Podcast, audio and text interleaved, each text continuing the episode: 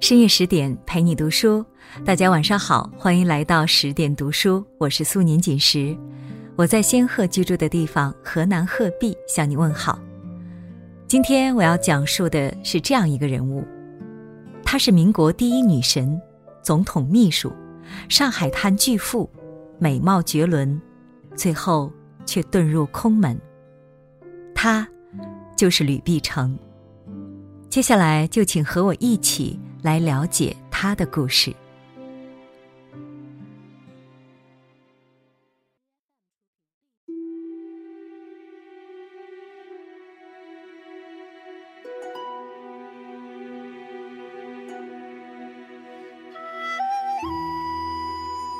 一九零四年，塘沽火车站，一个姑娘脚步匆匆的奔上了前往天津的火车。虽然身无分文，虽然心有忐忑，但这一位出走的娜拉却毫不畏惧未知的将来。她满脸倔强，目光坚定，一颗心早已飞到了目的地天津。本是为了抗议舅舅的责骂负气而走，没想到却走出了一番旖旎且绽放光芒的路。他那时候哪里知道，再过几个月，他将成为天津城里的网红。他也不知道，他逞一时之勇的离家出走，造就了他后来与秋瑾被称为女子双侠。他更加不知道，一年后他会成为中国第一位女编辑，四年后她将成为中国第一位女校长。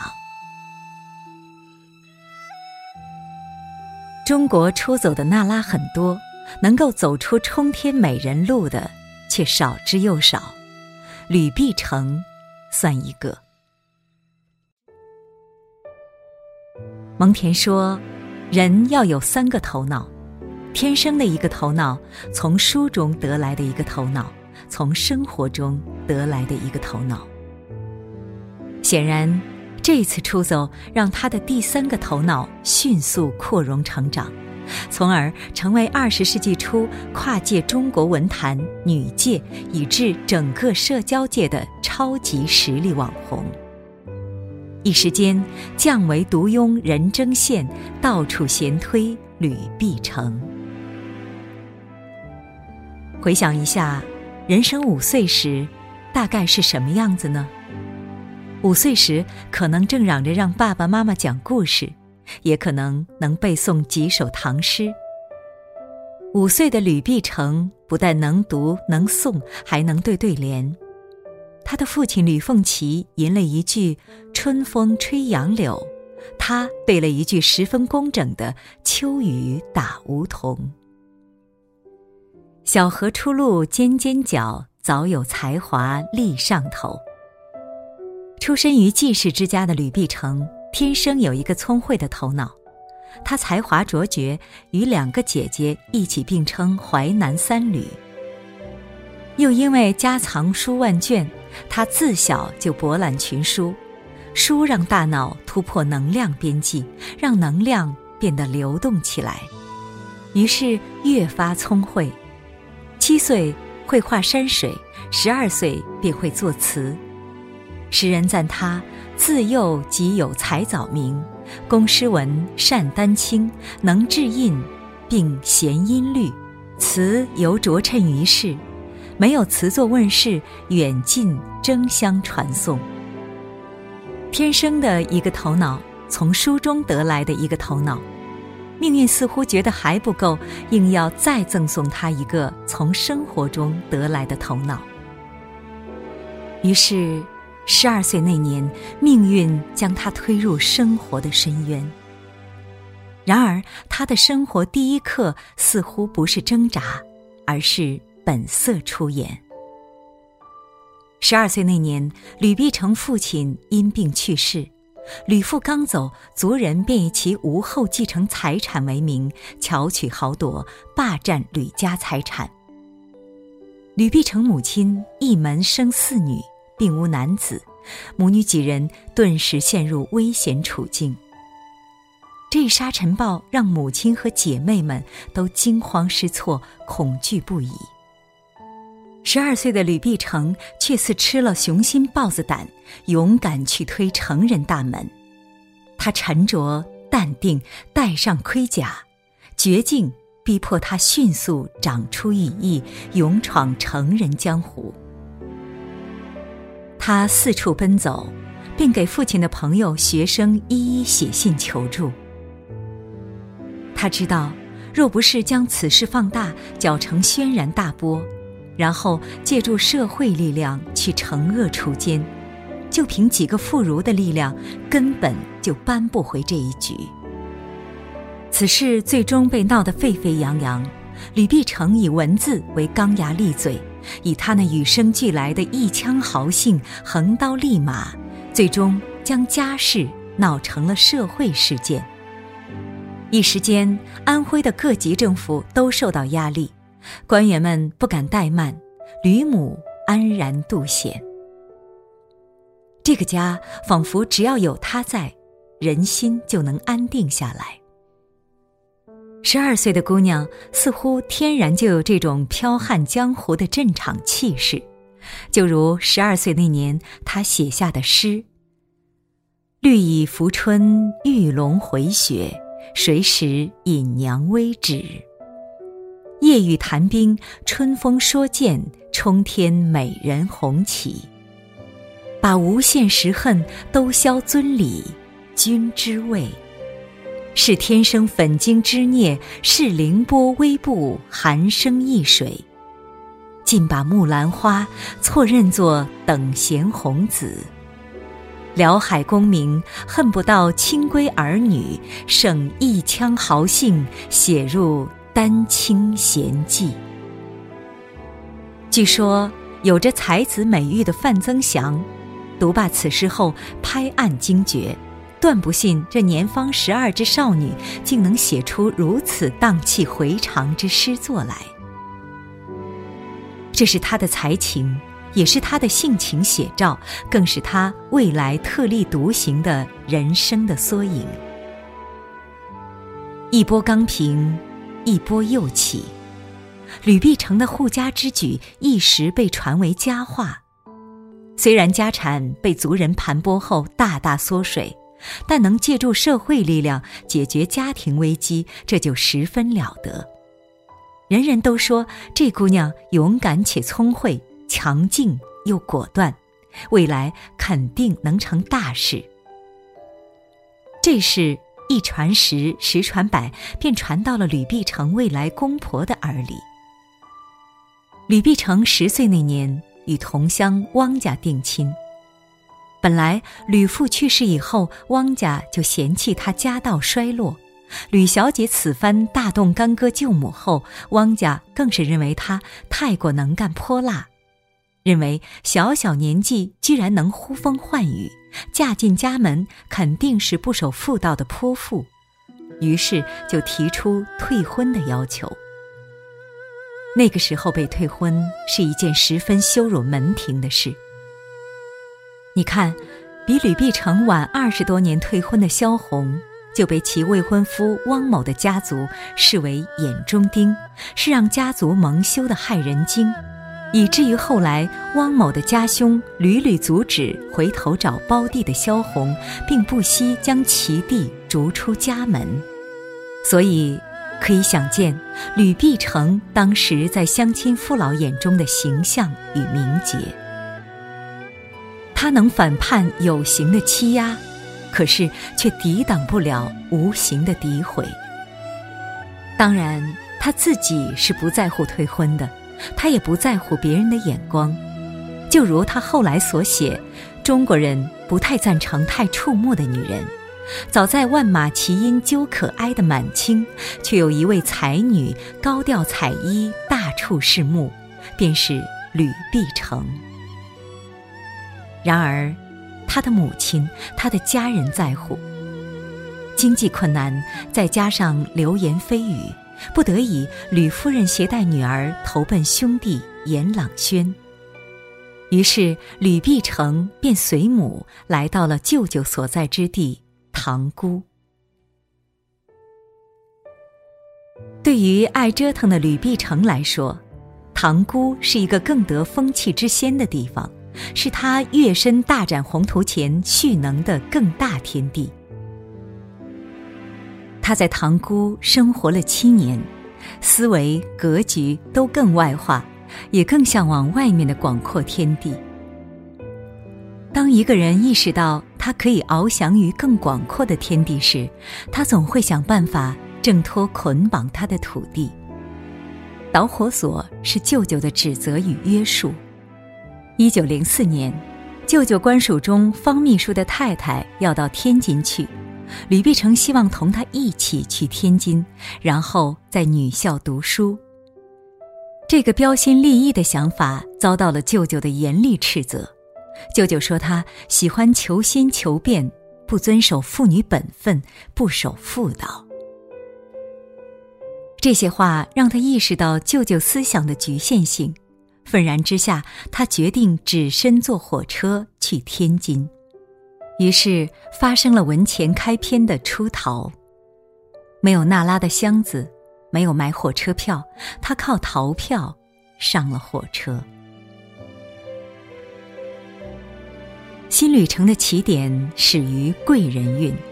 若不是在车上遇到天津佛照楼旅馆的老板娘，吕碧城在天津的第一晚难免露宿街头。他能说能聊，让老板娘对他一见如故，心甘情愿掏钱给他买了车票。他胆大包天，居然跟着这个初次见面的老板娘走。他运气极好，这个老板娘不是什么坏人，而是一位惜才的善良人。当然，天助自助者。吕碧城的思路是极其清晰的，目标也是极其明确的。他知道自己要什么，也知道自己应该做什么。到天津后，他托老板娘四处打听方秘书太太的消息。知其所在处后，他便给住在大公报馆的方太太写信，而这封信恰巧。被《大公报》的总理英敛之看到，吕碧城字里行间流露的才情，以及那一笔飘逸的字，让他披上了千里马的光辉。而英敛之是一个勇于识别千里马的伯乐。当晚，他就和妻子拜访了这位才华横溢的年轻女子。那晚，因为相谈甚欢，吕碧城兴致所起。挥毫写了一首《满江红》。晦暗神州，新曙光一线遥射。问何人女权高唱？若安达克。雪浪千寻悲夜海，风潮念记看东亚。听清规挥涕发狂言，君休亚。忧与闲如长夜，积与伴无休歇。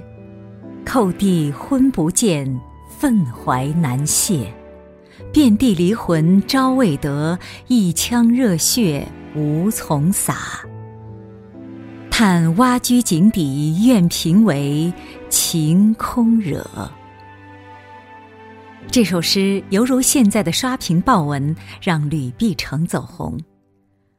当下，英敛之就成为了他的忠实粉丝。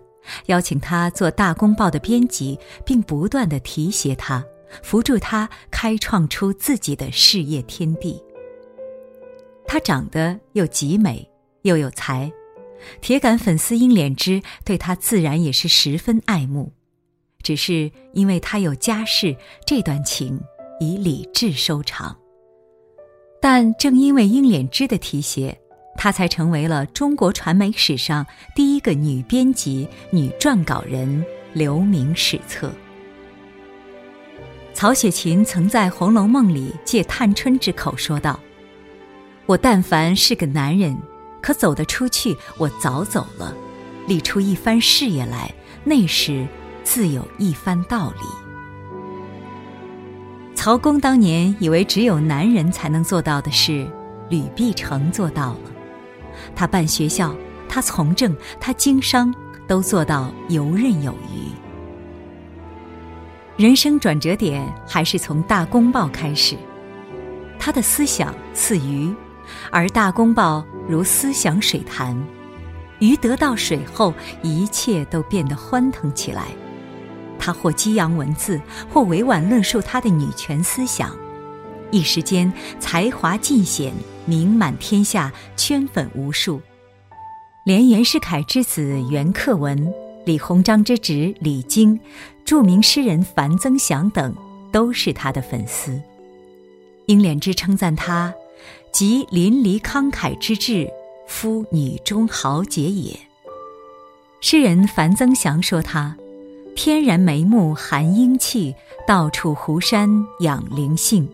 十三娘与五双女，知是诗仙是剑仙。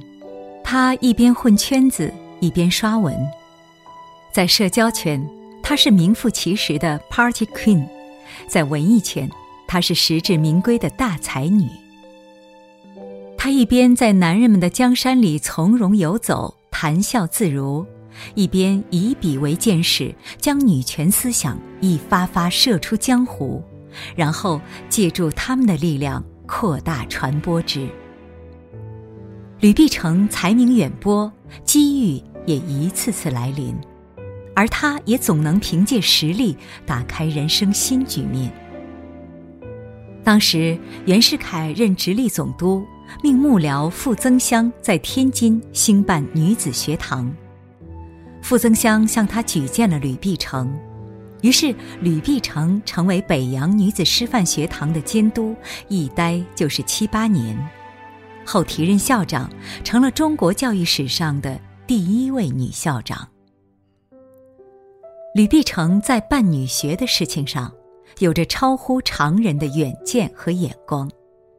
当时，傅增湘希望把女子学堂办成贵族学校，只接收出身上流社会的女生，培养未来的贤妻良母。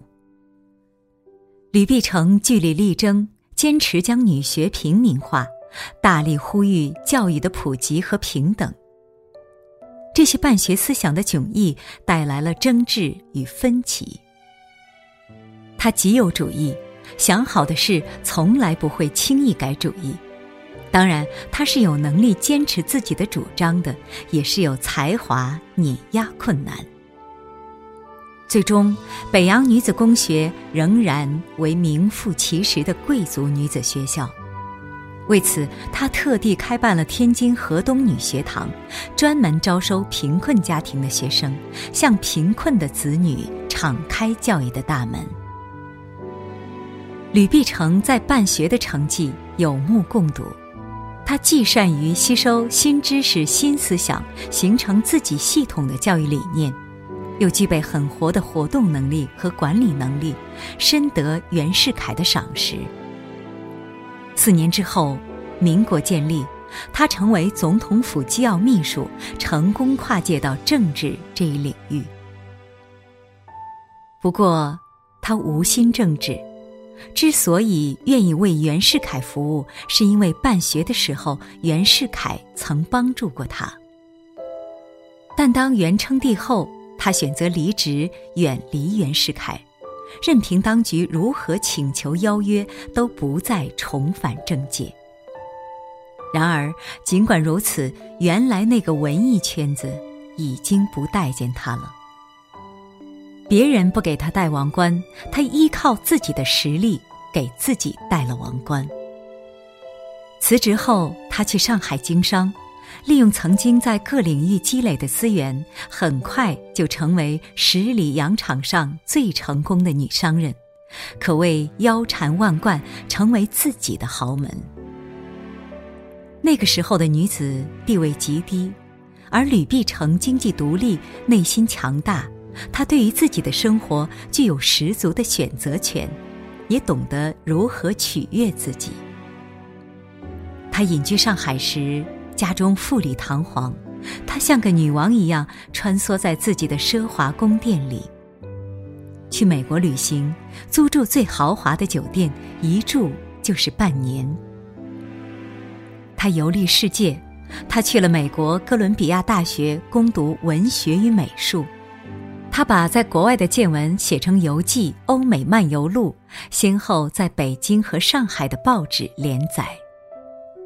他的人生是动态前进的，他并不留恋某个固定的 IP，而是选择用自己喜欢的方式度过一生。不活在名声、不留恋 IP 的人，才能活得恣意妄为与淋漓尽致。吕碧城和秋瑾并称为民国女子双侠，实际上，她和秋瑾的风格却截然不同。同是争取妇女地位，秋瑾主张革命，吕碧城主张教育。秋瑾主张他救，吕碧城主张自救。秋瑾爱着男装，且常模仿男子的行为；吕碧城爱女装，并大方展示女性独特的魅力。科勒律说：“伟大的脑子是雌雄同体的。”对于吕碧城来说，他并不想将自己变成男人，而是以独立铿锵的姿态，用双性思维闯荡江湖。这使得他的行为女性化，思维男性化。行为女性化，首先表现在爱美上面。他喜欢漂亮新潮的衣服装饰。每次出门赴宴，都会穿上不同的华衣，活色生香。他喜欢跳舞，也教人跳舞，在舞池摇曳生姿。吕碧城有一张照片，装扮前卫，她头戴翠羽，身穿黑纱裙，腰际以下镶满孔雀翎，犹如华丽女王，摇曳着长长的孔雀羽毛。她如此爱美，常常用女性的细腻思维把自己装扮的美丽动人，因此常常登上时尚杂志的封面。苏雪林曾说自己从某杂志上剪下她的一幅玉照，轻薄的舞裳，胸前和腰以下全绣着孔雀翎。她称赞吕碧城美若天仙。然而英敛之却看不惯她这种装扮。他在《大公报》上撰文说：“这种穿着不东不西，不中不外，打扮妖艳，不耐看。到底是带着男性居高临下的视角。当有思想的才女变成脱缰的野马时，他们 hold 不住了，便又是批判又是讽刺。可她是又美又强大的吕碧城啊！”他立即在《金报》上发表文章，反唇相讥，洋洋千字，博得英敛之哑口无言。在那个男权至上的时代，这样一个有思想的妖艳贱货，又有什么样的男人 hold 住呢？其实他要求不算高，就如当下文艺女青年的择偶观。我之目的不在资产及门第。而在于文学上之地位，因此难得相当伴侣，东不成西不合，有失机缘。幸而手边略有积蓄，不愁衣食，只有以文学自娱耳。简而言之，他不在乎有没有钱，也不在乎有没有家世，唯一的要求是精神上需要契合。可这唯一的要求，却往往是最难得的。终其一生，他拒绝了许多世俗意义上的金龟婿，包括总统之子。不凑合，不将就。对于颇有才名、模样又俊俏的袁克文，他说：“原属公子哥，只许在欢场中微红衣翠耳。”妻妾成群的袁克文，自然是被他排除的。那么就没有能入他眼的男人吗？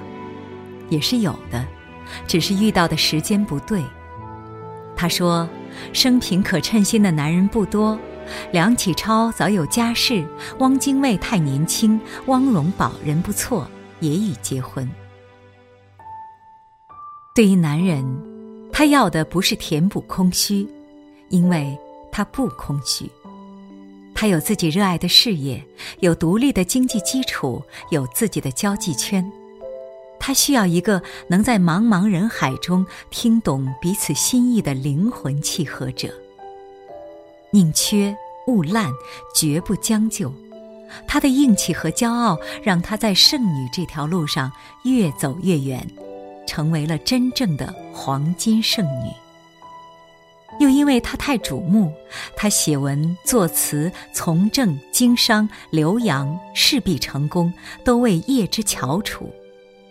满身光华，经他这一胜，便胜成了珠穆朗玛峰式的里程碑人物。五岁吟诗，十二岁作词，二十一岁成为中国第一位女编辑。二十五岁成为中国第一位女校长，二十九岁被聘为总统府秘书。以文辞彰显于世，以才华惊艳时代。叱咤风云，跨界文学、政界二界。这句话概括了吕碧城的前半生，而后半生，他却选择与青灯古佛相伴。四十七岁时，吕碧城选择正式出家为尼，法号宝莲。弱水三千里，沉浮过后，他选择把一身姿衣红尘放下。从此世间再无吕碧城，宝莲法师向我们翩翩走来。粗茶淡饭，写下了大量参禅论佛的诗词。一九四三年，吕碧城写下了最后一首诗：“护手探花亦可哀，平生功绩忍重埋。匆匆说法谈今后，我到人间只此回。”一月二十四日，六十一岁的吕碧城病逝于香港。他将全部财产二十余万港元布施于佛寺，并留下遗嘱：遗体火化，把骨灰和入面粉为小丸，抛入海中，供鱼吞食。连人生的收梢都这么干脆利落与特立独行。这，就是吕碧城。他的一辈子明明见证了时代的烽烟，明明捕捉到了时代的浪潮，可又始终活在自己的节奏里。大清朝灭亡了，他还是他；北洋政府垮台了，他还是他。如今跨越历史的长河，他还是他。还是那个穿孔雀服穿出女王范儿，写词写出李清照范儿，当校长当出女权先锋范儿，就连当圣女也要圣成珠穆朗玛峰式的吕碧城。最高级的圣，就是站在岁月长河里看，还是那么熠熠生辉，还是那么空前绝后。